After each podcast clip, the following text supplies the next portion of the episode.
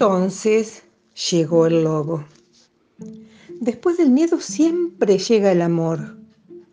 ¿Cómo dijo don Sapo? Preguntó la pulga que había escuchado muy bien lo que dijo el sapo. Eso que usted sabe tan bien como yo. Puede ser, puede ser, pero son cosas que me gusta escuchar una y otra vez. ¿Por qué no lo dice de nuevo?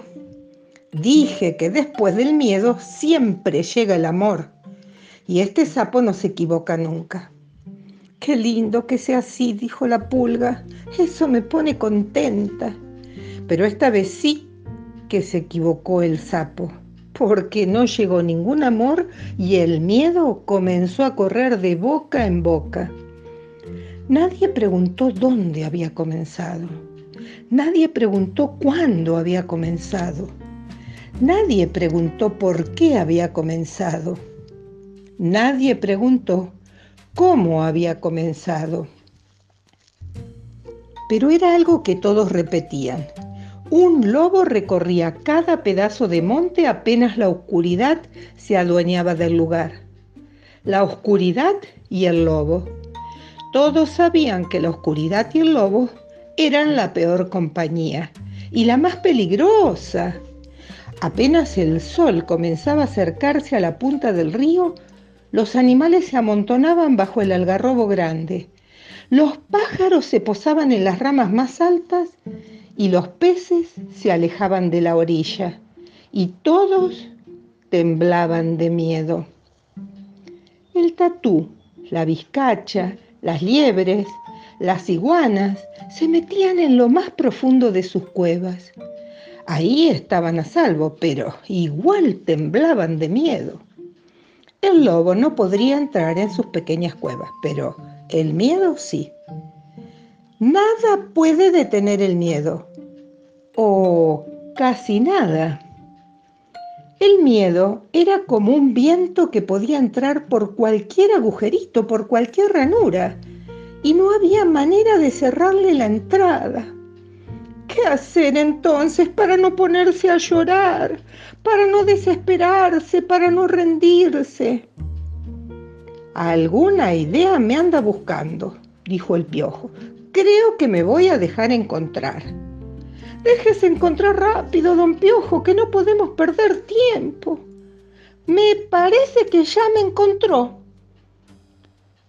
Tenemos que hacer lo que yo digo siempre. Hay que pelear. Ya sé que me van a retar por andar peleando, pero a veces no queda más remedio. Puede ser, aceptó la pulga.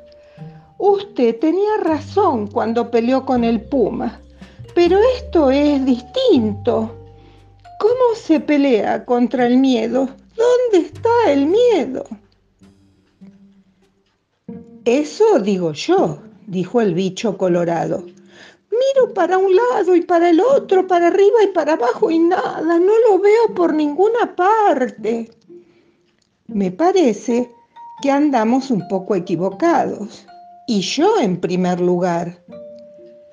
¿En qué nos equivocamos, don Sapo? preguntó la pulga. En que andamos buscando al miedo y escondiéndonos del miedo. Y además, aquí no existen lobos. Puede ser, dijo el bicho colorado, pero vaya usted a decirle a ese lobo que él no existe. Apenas llega la noche comenzamos a asustarnos de nuestra propia sombra, dijo la iguana. Y comenzamos a temblar, dijo el coatí. Y no sabemos qué hacer, dijo el quirquincho. Y entonces nos escondemos, dijo el bicho colorado. Ahí está donde nos equivocamos. Usted lo dijo, amigo bicho colorado, nos escondemos. ¿En qué nos equivocamos, don Sapo? En que nos escondemos. Cuando nos escondemos nos quedamos solos. Si nos quedamos solos, entonces sí que estamos perdidos. ¿Qué podemos hacer, don Sapo? No va a ser este sapo el que le quiera enseñar nada a nadie pero algunas ideas se me ocurren, siguiendo el pensamiento del amigo Piojo. A ver, a ver, dijo el yacaré. ¡Oh, qué relámpago más grande! ¿Lo vieron? dijo el sapo. No, dijo el ñandú. No, dijo la iguana. No, dijo el monito desde la punta del árbol. ¿Y no oyeron un ruido como un trueno muy fuerte? No, no vimos nada ni escuchamos nada, dijeron la paloma, el lobo barranquero, el coatí, la pulga y mil animales más. Bueno, dijo el sapo, entonces sigo con las ideas que se me ocurrieron. Vaya diciéndolas nomás, pero no pierda tiempo, que el sol se está acercando a la punta del río y en cualquier momento se zambulle, apuró el ñandú. Uy, uy, uy, dijo la carpinterita. Ya estoy comenzando a temblar. No se vaya, don Sapo. No se vaya, don Quirquincho. No me dejen sola. Y el sapo, el Quirquincho, el tatú, el yacaré, el coatí, la iguana, la pulga y mil animales más se quedaron rodeando el árbol donde tenía el nido la carpinterita. Ahora ya no tengo más miedo, dijo la pajarita. Que venga el lobo si quiere, dijo la pulga. A ver si se anima, dijo el tatú. Aquí lo estamos esperando, dijo el quirquincho. Todavía estoy temblando un poquito, dijo el coatí, pero se me va pasando.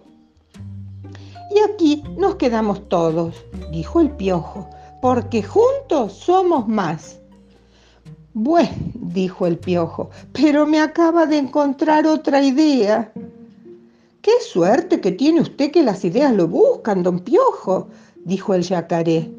Sí, un poco de suerte, pero otro poco es que yo me dejo buscar y me dejo encontrar. Pruebe usted y va a ver cómo aparecen.